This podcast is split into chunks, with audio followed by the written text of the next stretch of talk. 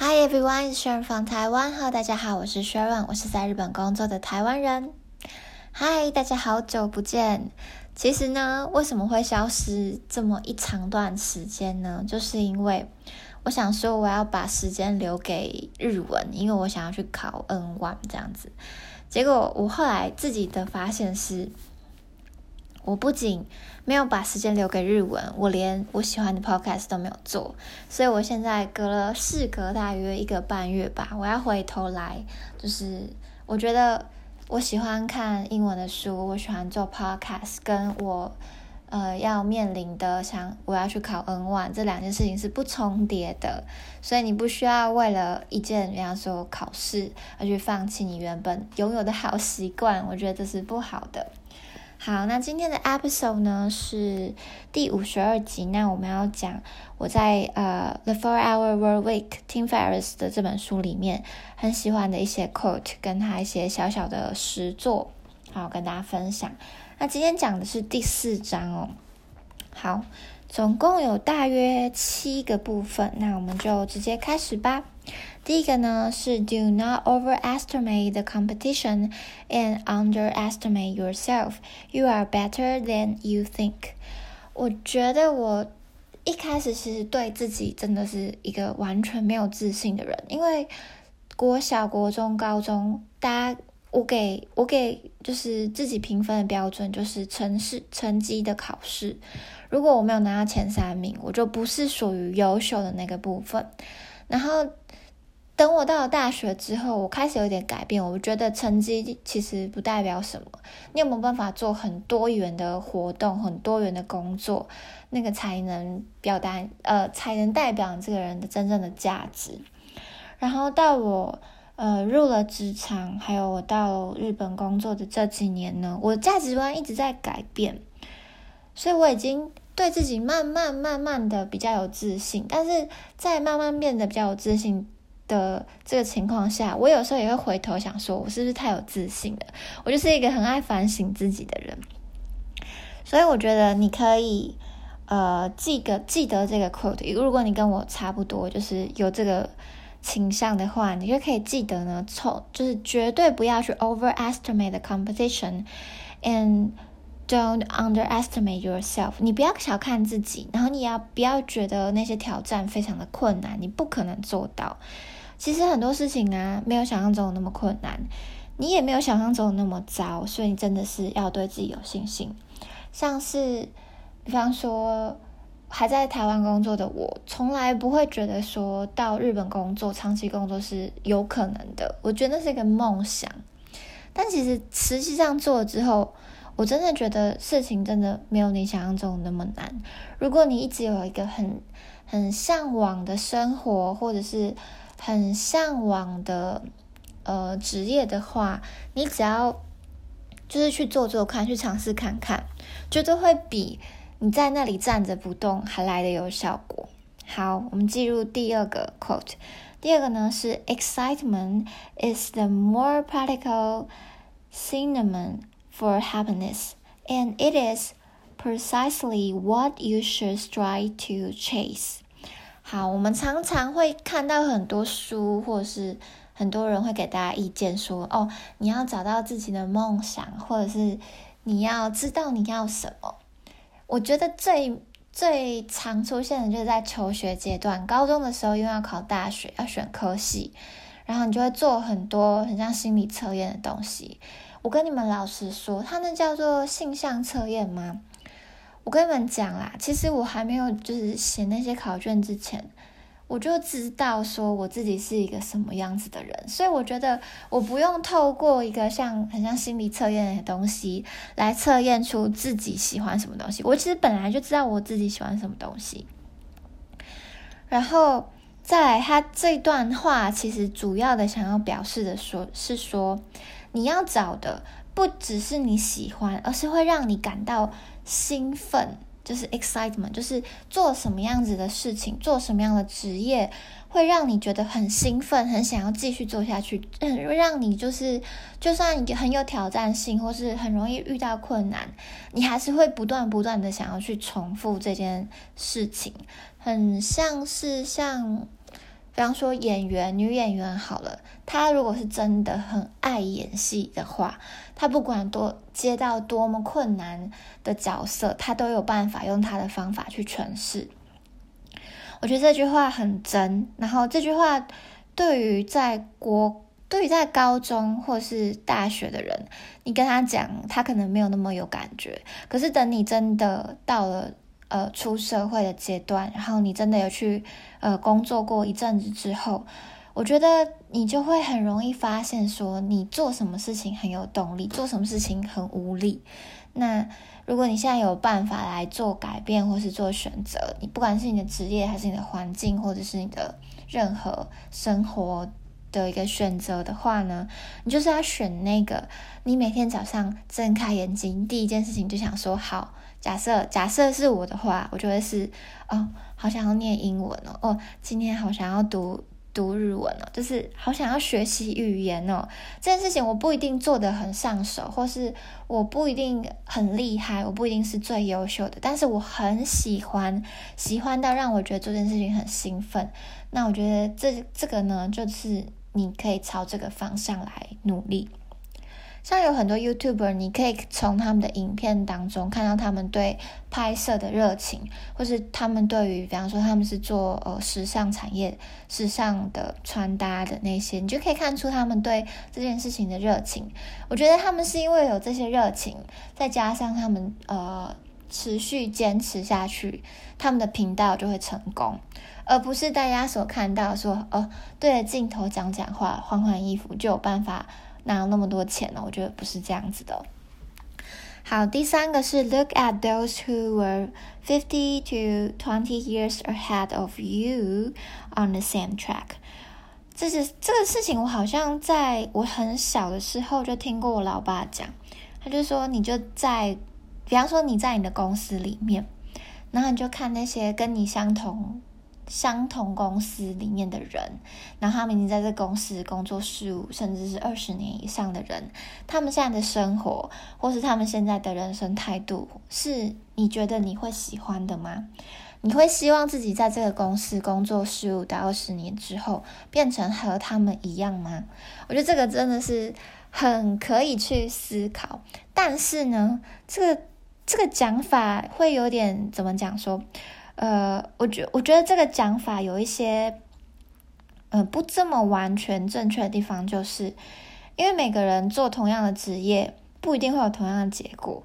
因为假设你今天你跟你的 A 同事、你的 A 前辈是做同一个同一个职业好了，但是你的做法跟他的做法可能会不一样。如果你有办法在你自己的这条在走这条职业的路上，加上更多更多的呃附加价值，然后让你的这个职业会有不一样的怎么样发想或者是化学变化的话，我觉得会是不一样的。但是如果你和这个前辈是用同样一种态度、同样一种处事的方式，在。工作的话，你有很可能就是你们二十年后就是长同一个样子。那如果你想要变成他那样，那你就继续这样。那如果你不想，你可能就要呃，怎么讲？停一下脚步，看一下自己要怎么做调整哦。好，接下来呢是第四个，Remember, boredom is the enemy, not some abstract failure。他说呢。乏味呢，就是最大的敌人，而不是那些抽象的失败。哦，这句话很厉害耶！首先，这句话呢，它就是在告诉你说，做一件事情让你感到乏味，你就会不会想要继续继续，一直吃螺丝。不好意思，如果有一件事情让你感到乏味的话，你就会不想要坚持下去，就会觉得做这件事情很痛苦。像我自己。其实我在大学的时候上某几堂课的时候，我就会有一种这个好乏味哦，就我好不想上课，我好不想要出现在那个教室听那堂课，就好浪费我的时间哦。就人生在做选择的时候，就是要避开这些让你觉得很痛苦的东西。再来呢，他说 not some abstract failure，就是很多人在执行一个目标的时候，就会想好目标之后，第二个想的就是你要如何失败。他就会想说很多很多失败的可能。那讲完失败可能，如果呢这个人是针对他有失败可能去想对策的话，那他可能会成功。如果这个人他是讲完失败之后就开始想说啊，那我放弃好了，因为会失败。那这个人就是还没有开始就失败了嘛。所以呢，这句话再听一次，他说：“Remember, boredom is the enemy, not some abstract failure。”哦，这句本这句话真的太棒，直接写在你 journal 第一页吧。好，第五个，他说：“Ever tried, ever failed. No matter, try again, fail again, fail better.” You won't believe what you can accomplish by tempting the, Im the impossible with the courage to repeatedly fail better。好，这个其实也是一个很简单的 quote，它就是在告诉你说，如果你害怕失败，你就不会尝试；如果你不尝试，你就是完全没有什么任何的改变。那你要怎么样慢慢慢慢变好？就是要靠着 fail better，就是你每一次每一次的失败都要比上次表现的更好。我觉得这可以很可以用在呃我的日常日文上面，因为我在以前在学，那怎么讲？我到日本工作之后，我很大一个障碍就是我的日文不是那么的完美，然后我很很怕讲，很怕讲之外，我很怕错，因为我会觉得说我错的话是直接面对客人，那客人可能会觉得我很失礼，但事实上是如果你。把你学的东西你不拿出来用，你就永远不会。但其实，如果你对了日本的客人讲了用了不正确的日文，大部分的客人并不会觉得怎么样。他们就其实他人家就知道你是外国人，所以他他知道你在尝试，他知道你的错误就是你就本来就不是母语者啊，所以人家并不会那么的在意，就是。因为我的很大的恐惧是来自于客人会很在意我的错误，然后会我这样子会造成公司的困扰。但事实上是我如果都不尝试，我如果每一次遇到困难都把难题丢给其他日本同事的话，这个才是真正造成公司的困扰。好，来我们来进行第六个。第六个，它算是一个 process，它就算是一个小小的活动哦。就是对于那些针对你还不知道你喜欢什么，什么东西让你感觉到兴奋的人呢，它这边呢，呃，有几个小小的步骤，大家可以试试看。他说，create two timeline，就是第一个呢，他就要你呃做 timeline，就是有一个期限。第一个期限是六个月，第二个期限是十二个月，就是一年哦。好，第二部分呢是 list of five thing you dream of having, being, doing，就是你要呃做一个列表，然后这个列表呢，你就要各写五项，你在未来想要 having 就是拥有什么，being 就是变成什么样子，doing 就是你在未来你想要呃真正的在执行什么样子的事情。那 having 的话，可以是像是在物质上，比方说你想要车有房，然后有 N 万的检定合格通知，有工作邀约，然后怎么样的，你可以自己写。那有男朋友之类的。那 being 的话呢，就是哦，我想要，比方说我想要英日语流利。那 doing 的话，就是其实是把 being 的这部分更具体化，就是因为英英日语流利，所以呢，我在执行口译的英日文。呃，翻译工作这样子，呃，透过这样子的列表，可以让原本比较模糊的目标变得更具体、更鲜明哦。我觉得这个东西有别于你在呃求学阶段做的无数项性向测验，这个东西是把你现在的心里的希望跟期望，对自己的希望跟期望呢，呃，叫什么 self download，就是。很清楚的写下来之后分析，然后抓出重点。然后第二个呢，他这边就写说，Do not concern yourself with how this thing will be accomplished。就是你在写这个 list 的时候呢，不要去考虑说我现在写的这些东西要怎么样完成，因为你一旦去想说我要怎么样完成，你可能就会觉得啊有点困难，那我不要写好了。第二点呢，就是你要把呃 being 变成 doing，也就是 convert each being into doing to make it a actionable，就是你要把那个你想要，比方说你想要英日语流利的这件事情具体化，变成一个真正的动作。比方说执行日中日英文口译的工作，就是你要把它更具体化。为什么要这样子呢？因为有很多人会给很多很模糊的目标。那如果你有兴趣的话，你可以往回听我的 podcast，我讲很多怎么样把你的目标具体化，怎么样量化，怎么样给他们 deadline，就是怎么样去把你的目标真的写得很清楚。因为老实说啊，你就整天想说我想要变，我想要变瘦，跟我想要瘦五公斤，这是两个。我想要在几月几号以前瘦五公斤，这是两个完全不一样的效果，你知道吗？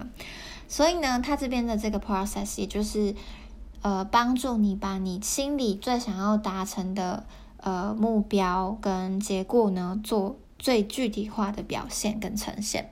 好，最后最后呢，线上最后一个部分是 Tomorrow becomes never. No matter how small the task, take the first step now. 啊，这个也很简单，就是。我们每天都说明天再开始，或者下个月再开始，或是一月一号再开始。这些东西呢，你你永远不会等到一个完美的时机，所以你就是要现在开始。那不管呢，这个 task 是多么的小，就是不管是。多么小的一步，比方说你想要呃英日语流利，所以你从现在开始每一天都读一篇英文新闻的话，像这样子看似非常小的努力呢，其实对于长久或者是对于你习惯上的养成会有很大很大的帮助。那如果呢，你再搭配《啊 Make Habits》这本书去念的话，你就会发现，其实你把你的目标拆得越小，然后把你的执行的内容拆得越简单，你更容易去执行，更容易成功哦。好，那今天的 podcast 就到这边，希望大家会喜欢。那如果你喜欢呃类似这样子内容的话呢，你可以继续锁定我的 podcast，因为因为我也很喜欢这样的内容，所以我我会继续做这样子的节目。好，那就这样。那如果你想要支持我的话呢，可以到 Buy Me a Coffee，应该是 Buy Me a Coffee。